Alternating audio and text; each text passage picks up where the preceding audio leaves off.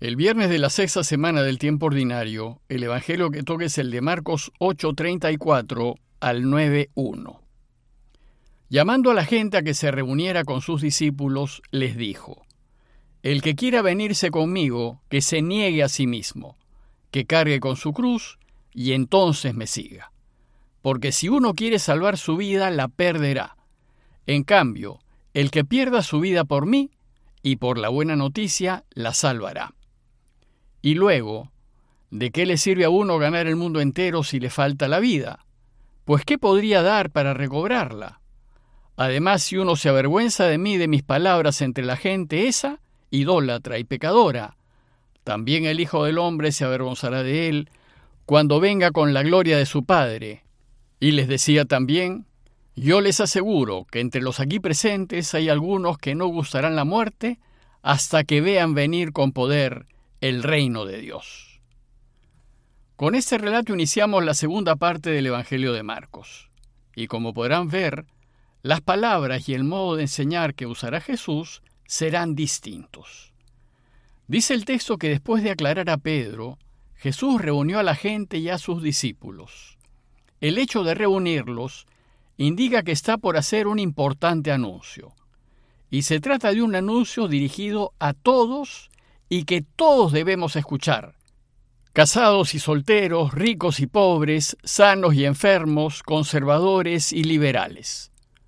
Y a todos les dijo, si alguno quiere venir detrás de mí, si alguno quiere seguirme, si alguno quiere caminar mi camino y hacer lo que hago, e inmediatamente propone las condiciones para seguirlo. Pero antes de reflexionar en ellas, debemos notar primero que se trata de una invitación libre, sin presiones ni obligaciones. Jesús nunca nos obligará a seguirlo. Si queremos, aceptamos su invitación, y si no, no. Y segundo, decidir aceptar su invitación supone un compromiso, pues no es posible caminar tras él si no hay un compromiso de parte de quien acepta su invitación.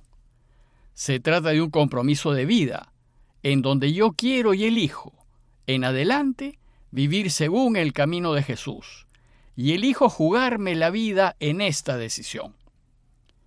Para comprometernos de esta manera hay que estar ilusionados y encandilados con su proyecto, enamorados con la posibilidad de que Dios reine en el mundo. Bueno, pues en esta invitación libre Jesús fija las dos condiciones básicas para seguirlo. Primero, que uno renuncie a sí mismo. ¿Y esto qué quiere decir?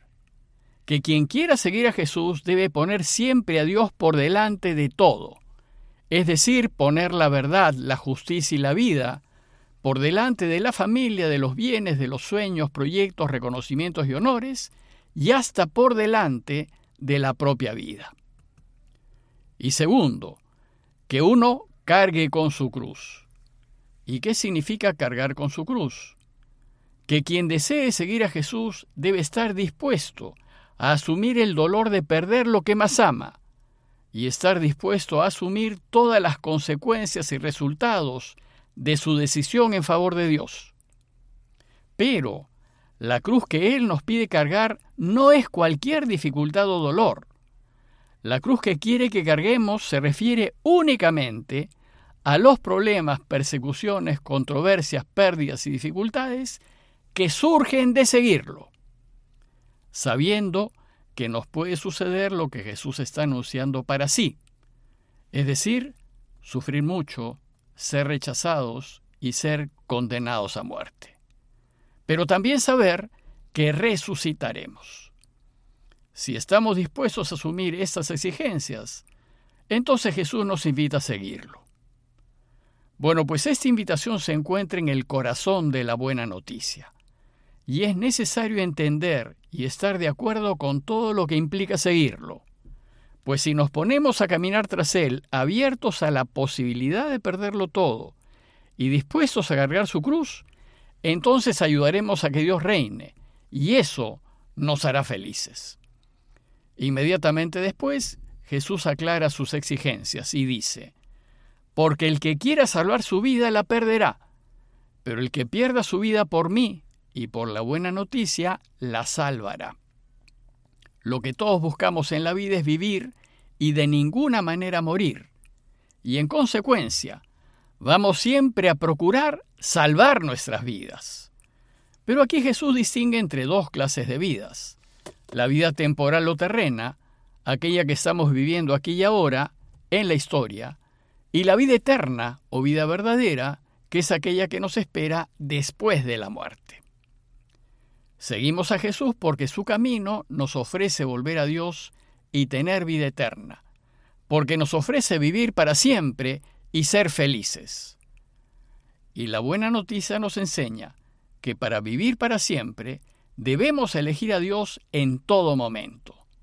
Y esto supone, a veces, perder, en todo o en parte, la vida terrena. Por tanto, a causa de la buena noticia, a veces vida eterna y vida terrena se contraponen. No podemos salvar ambas vidas y nos veremos obligados a elegir una de las dos. ¿Qué vida es la más importante salvar? ¿Cuál elegir, la temporal o la eterna?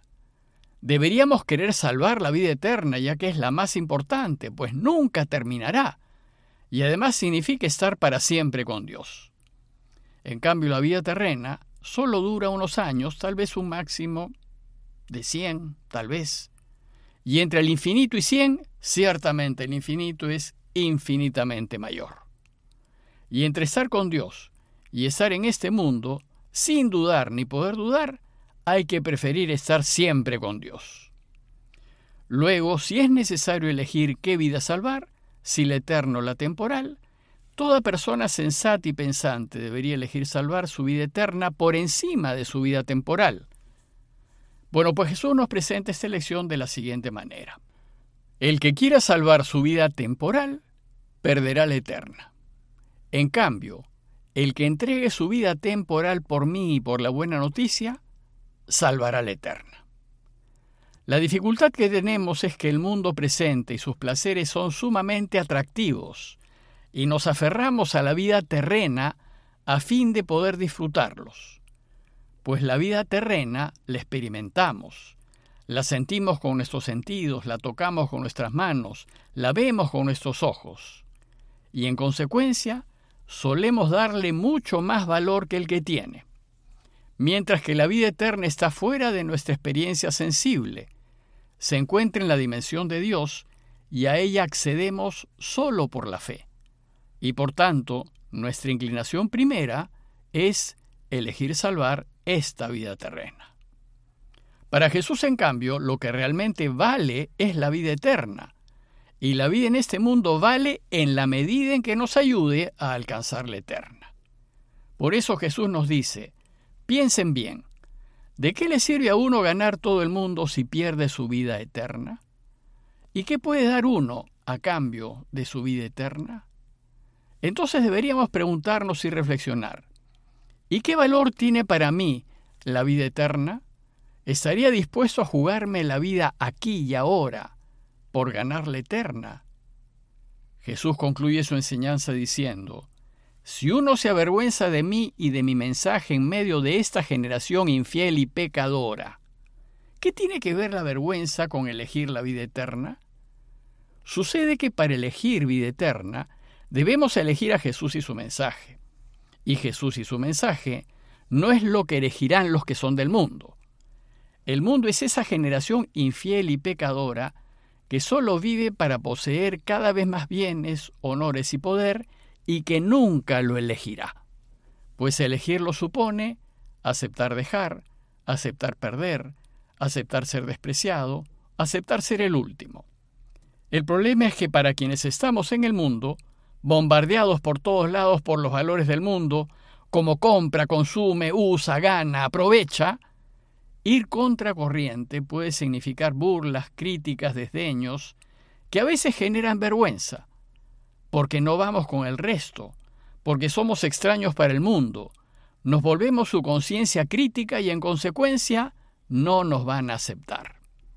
Por ejemplo, nos convertimos en extraños para el mundo cuando no damos ni aceptamos coimas, cuando no mentimos, cuando no le sacamos la vuelta a la pareja o no sacamos provecho del error del otro. Bueno, pues Jesús nos enseña que debemos elegirlo sin avergonzarnos de lo que pueda hacer o decir el mundo de nosotros. Y si sentimos vergüenza por las consecuencias de jugárnoslo todo por Él, entonces también el Hijo del Hombre se avergonzará de Él cuando venga en la gloria de su Padre con los santos ángeles. Al final de la historia, cuando Jesús venga por segunda vez en la gloria de su Padre con los santos ángeles, como lo ha prometido, todo quedará a la luz. Y si nosotros durante nuestra vida histórica, por vergüenza o para quedar bien a los ojos del mundo y no ser mal vistos por los que son del mundo, no lo elegimos, nuestra falta de valor quedará en evidencia ante todos. Entonces Jesús sentirá vergüenza de nosotros por nuestra cobardía. Se avergonzará de aquellas ocasiones en donde no pusimos los puntos sobre las IES, cuando debíamos ponerlos, cuando no dijimos la verdad, cuando debimos decirla, cuando no actuamos con justicia sabiendo que cometíamos una injusticia, cuando no defendimos la vida cuando debimos defenderla y en su lugar asentimos y nos resultó indiferente y nada hicimos para que la gente deje de vivir a medias y solamente sobreviva. Él se avergonzará de nosotros, porque no fuimos verdaderos discípulos suyos y no nos jugamos la vida y todo lo que tuvimos por Él y su camino. Es decir, solo fuimos discípulos suyos de palabra, de la boca para afuera, pero no de obras.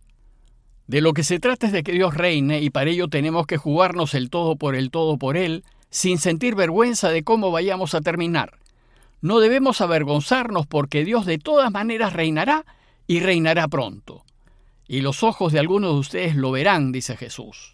Les aseguro que algunos de los aquí presentes no morirán sin haber visto antes que el reino de Dios ha llegado ya con fuerza.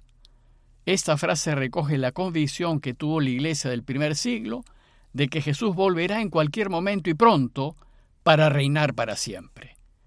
Pidámosle pues su ayuda porque ciertamente sabemos que hay que elegirlo ahora en cada decisión que tomemos, pues viene pronto para reinar definitivamente. Parroquia de Fátima, Miraflores, Lima.